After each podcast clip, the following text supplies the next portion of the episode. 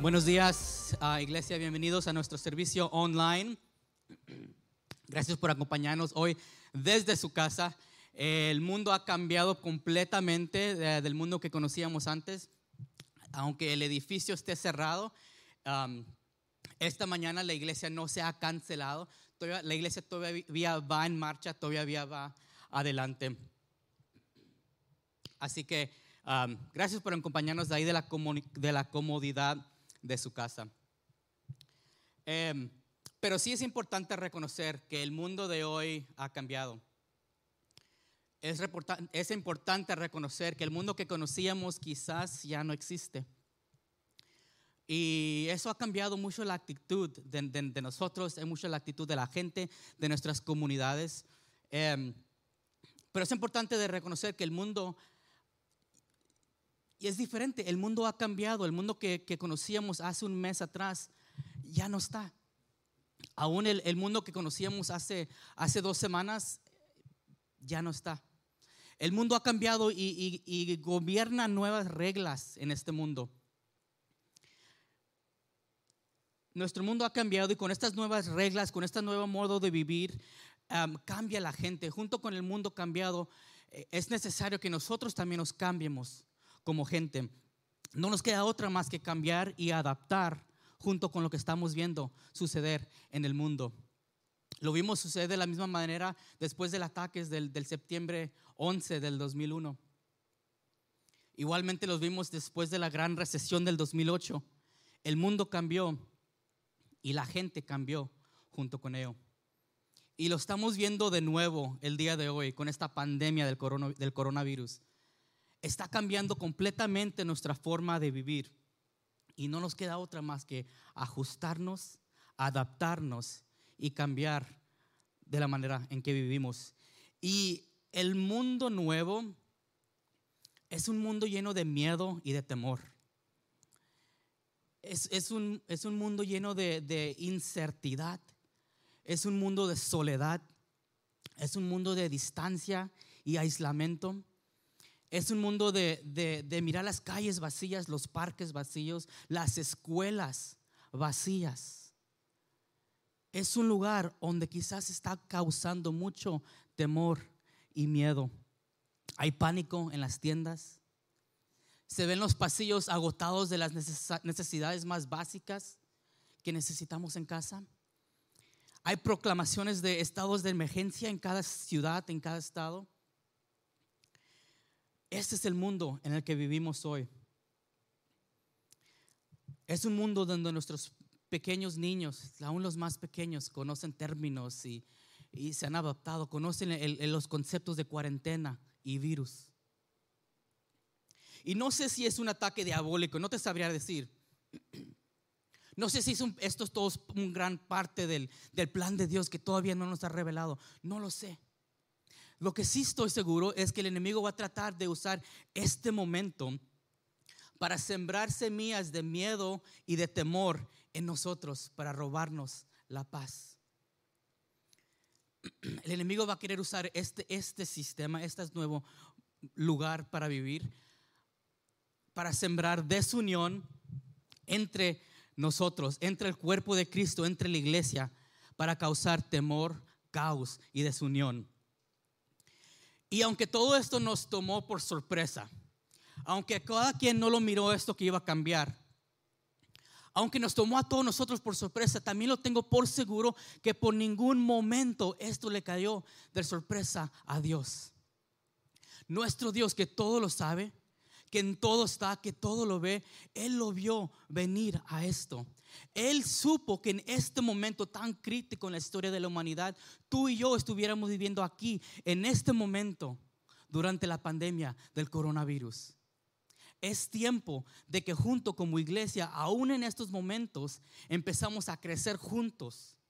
Empecemos a crecer individualmente en nuestra vida espiritual, pero juntos, aunque no nos podemos estar físicamente en el mismo edificio, no nos impide de poder crecer juntos en unión como iglesia. Y si Dios vio a este mundo caído, si Dios miró a este mundo oscuro, si Dios vio a este mundo caótico, que iba a pasar. Entonces, ¿por qué no nos quitó de este mundo? ¿Por qué no nos ha quitado de este mundo?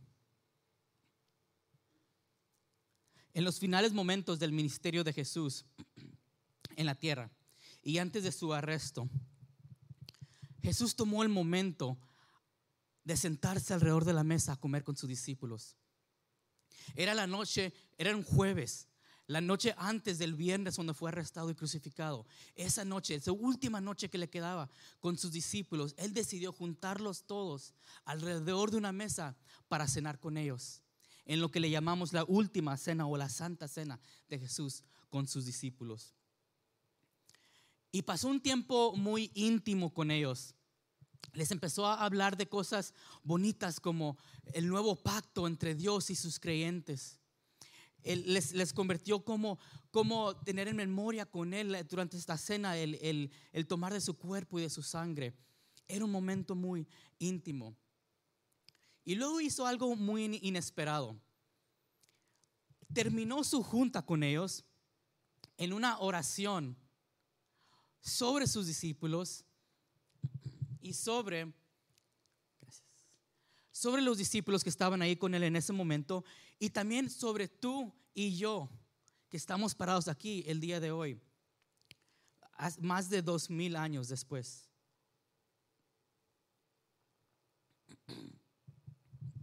Y miramos la historia, la oración de Jesús en el capítulo 17 de Juan, del Evangelio de Juan. Jesús miró para concluir su junta con ellos antes de ser arrestado. Jesús vio un mundo oscuro, caótico y adolorido. Y hizo esta oración a su Padre sobre nosotros. Dice en el, capítulo 17, versículo 1, dice, Jesús miró al cielo y dijo, Padre, ha llegado la hora, glorifica a tu Hijo para que Él a su vez te dé la gloria a ti. Se está preparando para regresarse a la gloria con su Padre. Dice, yo te di la gloria aquí en la tierra. Al terminar la obra que me, que me encargaste, ahora Padre, llévame a la gloria que compartimos antes de que comenzara el mundo.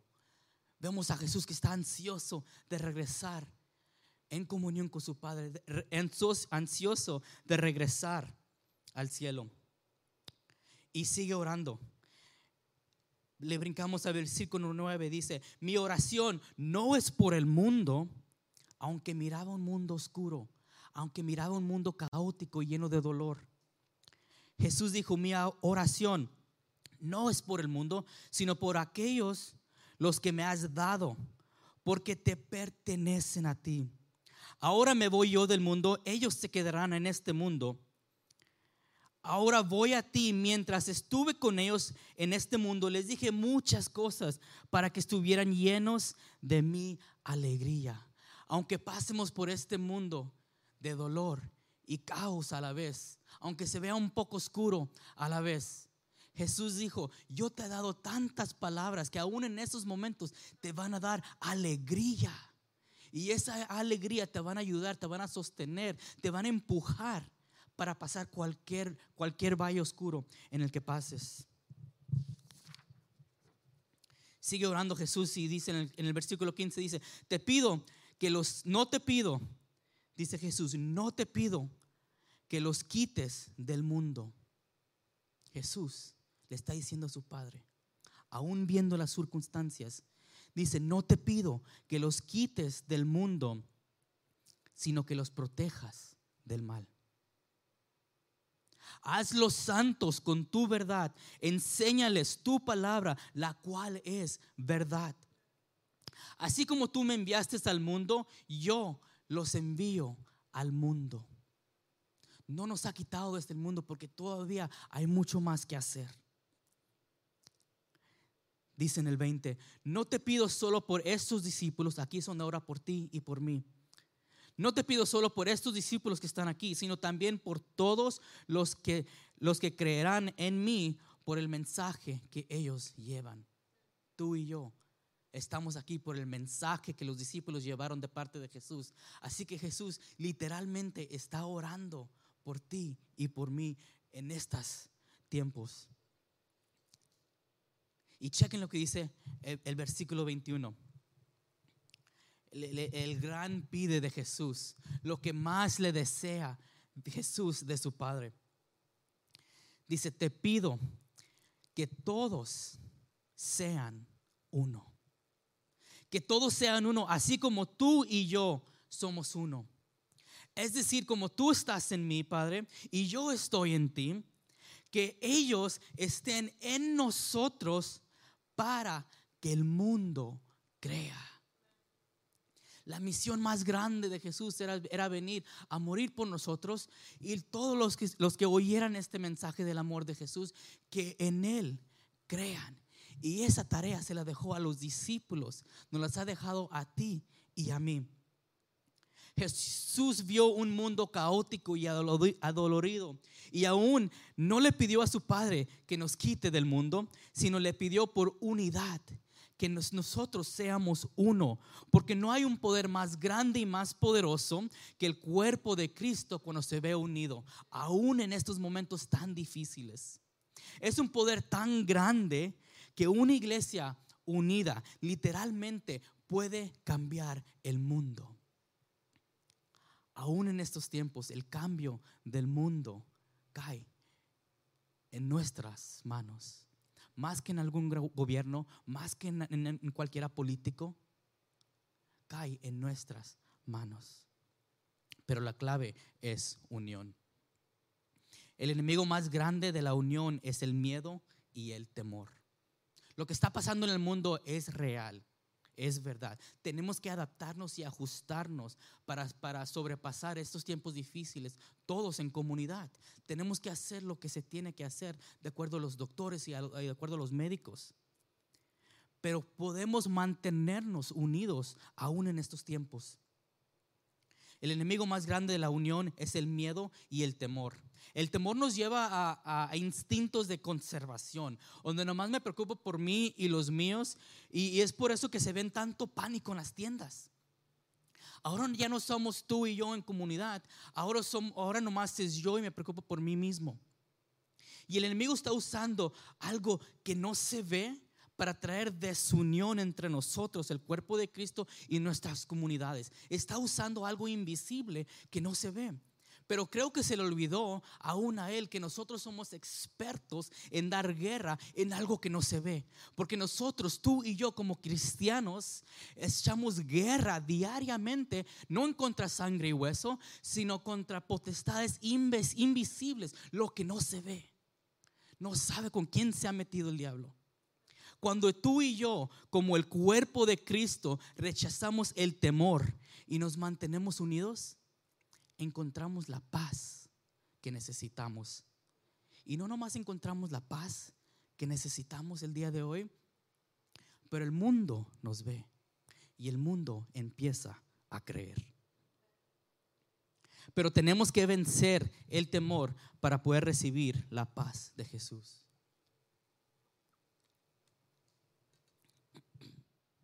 Les tengo tres cosas, tres puntos eh, que podemos utilizar para poder combatir el temor que necesita en estos días. Así que punto número uno es el enfoque. Tenemos que enfocarnos.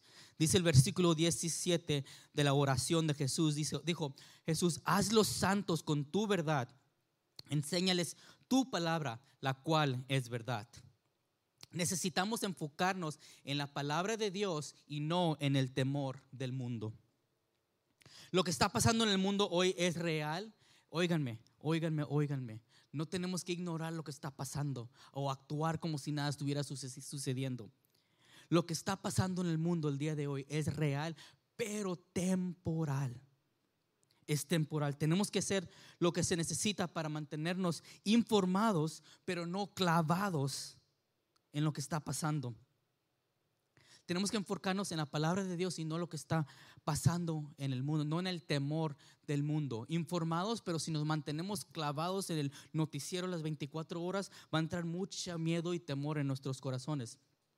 Porque si te enfocas en lo negativo, vas a generar mucha ansiedad en tu vida. Y la ansiedad es el gran robasueños de tu vida. En cambio, Dice la palabra de Dios en Filipenses ah, capítulo 4. Dice versículo 8, en cambio, concéntrense en todo lo que es verdadero.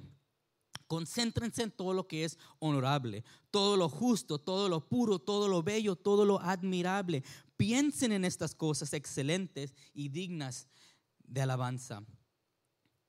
Practiquen todas las enseñanzas que les, que les he dado. Y Dios, que nos da su paz, estará con ustedes siempre. Si te enfocas constantemente en lo negativo del mundo, si te mantienes clavado las 24 horas en las noticias de toda la información negativa que te trae temor y miedo, te va a dar ansiedad. Pero si te enfocas, manteniéndote informado, pero enfocado en la verdad, palabra de Dios, dice que Dios nos da su paz, que estará con nosotros siempre. ¿Cuáles cuáles las cosas bellas, bonitas, admirables en tu vida el día de hoy? Quizás te encuentras encerrado en tu casa con tus familiares y quizás ya te estén cayendo un poquito gordos, pero, pero, ¿cuándo más ibas a tener una oportunidad de pasar tanto tiempo con la gente más importante de tu vida? Es una buena oportunidad de conocer mejor a la gente que te rodea. No nomás las situaciones en nuestra comunidad cambian gente, pero los, los años igual cambian a la gente. ¿Cuándo fue la última vez que te sentaste a tener una plática en serie de corazón a corazón con tu hijo o hija? ¿Cuándo fue la última vez que la, que tuviste la oportunidad de volver a empezar a conocer a, tu esposo o a tu esposa? Después de tantos años, es una buena oportunidad de conocer mejor a la gente que te rodea. Así que enfoque en la palabra de Dios y no en el temor del mundo. Es importante mantenernos informados, pero no clavados en las cosas negativas que están sucediendo. El segundo punto es conexión. Para poder combatir el temor en nuestras vidas, necesitamos la conexión. Dice el versículo 21.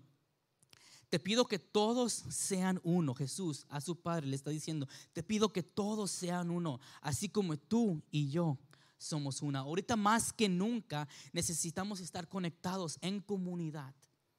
Necesitamos estar eh, conectados en comunidad. Actualmente hay varios grupos de la iglesia juntándose vía internet y, vía celulares, vía, vía llamadas de teléfono, de todas las edades ah, conectándose Así que te, reto, te desafío que encuentres tu lugar en un grupo vida para que te puedas mantener conectado en comunidad, especialmente en tiempos tan difíciles como estos. Dice el apóstol Pablo en Colosenses capítulo 3, dice, y sobre todo, sobre todo, pase lo que pase, que esté pasando lo que esté pasando en el mundo, sobre todo, ámense unos a otros, porque el amor es el mejor lazo de unión ustedes fueron llamados a formar un solo cuerpo, el cuerpo de Cristo. Y miren lo que dice, dejen que la paz de Cristo gobierne en sus corazones.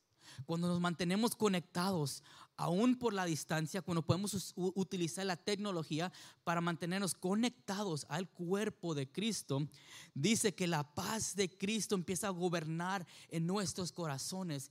Si, tienes temor, si tienes miedo, conéctate con el cuerpo de Cristo constantemente. Dice que cuando eso sucede, la paz de Cristo gobierna, impone, no le pide permiso a lo que tú estás sintiendo. La paz de Cristo no le pide permiso a tus emociones. Empieza a imponer, a gobernar, es la palabra que usa, la paz en tu vida. Aunque el edificio esté cerrado en estos momentos, la iglesia no se ha cancelado. El orar, el orar, por tus amigos no se ha cancelado. El orar por los enfermos no se ha cancelado. El hablarnos del uno al otro no se ha cancelado. Estar en comunión no se ha cancelado. No se ha cancelado. El mundo necesita más que nunca que tú y yo sigamos siendo la iglesia, el cuerpo de Cristo. Y para terminar, el último punto fue, el primero fue enfoque, conexión y la tercera es presencia. Para combatir el temor en estos días tan difíciles, necesitamos la presencia de Jesús en nuestras vidas. Dice Jesús en el versículo 21 de su oración, dice, que ellos estén en nosotros. Jesús está pidiéndole al Padre que ellos, nosotros, los discípulos, los que estuvieron en ese cuarto, y aún tú y yo el día de hoy, que estemos con ellos, en la presencia de ellos. Después de esta oración que Jesús hizo con ellos en ese cuarto de la cena, después de esa oración esa noche fue cuando Jesús entró al, al jardín de Getsemaní y fue arrestado, crucificado, entumbado y los discípulos se encerraron en sus casas con temor. Tuvieron miedo, les entró tanto miedo que no quisieron salir de su hogar.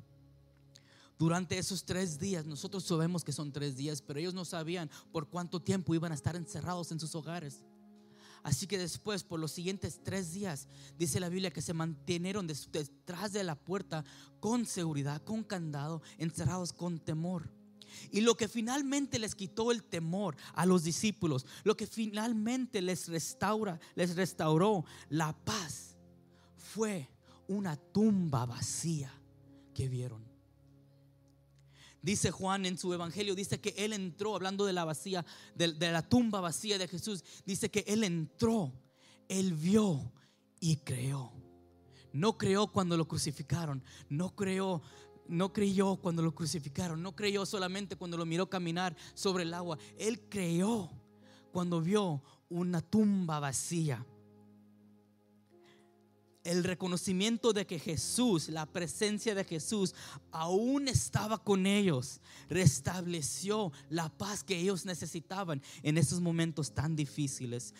Aún dice el, rey David en Salmos 23. Dice, aun cuando yo pase por el valle más oscuro de mi vida, lo que está sucediendo en estos momentos, siente, se siente como un valle tan oscuro. Lo que tú y yo estamos pasando. Decíamos que todo regrese a la normalidad, porque puede ser un poquito de, temor y de miedo. Se siente como el valle del, del cual el rey David decía, aun cuando yo pase el valle más oscuro, el valle es real. Pero aún en esos momentos no temeré, dice el rey David, porque tú estás a mi lado. Tú Dios, tú Jesús estás a mi lado. Dios nos pudo haber quitado desde el mundo, pero porque de tal manera amó Dios al mundo que no quiso que nadie se pierda, se pierda no nos ha quitado de este mundo porque la tarea de llevar las buenas noticias al mundo nos pertenece a nosotros, nos pertenece a ti y a mí. No nos ha quitado de este mundo porque todavía hay mucho más que hacer. El miedo y el temor se, se puede quitar y reemplazar por la paz de Jesús manteniéndonos enfocados en su palabra, conectados en comunidad y metiéndonos ahí, aún desde el hogar, de tu hogar, en la presencia de Jesús. Cuando tú y yo, como el cuerpo de Cristo, rechazamos el temor y nos mantenemos unidos, encontramos la paz que necesitamos. Y el mundo empieza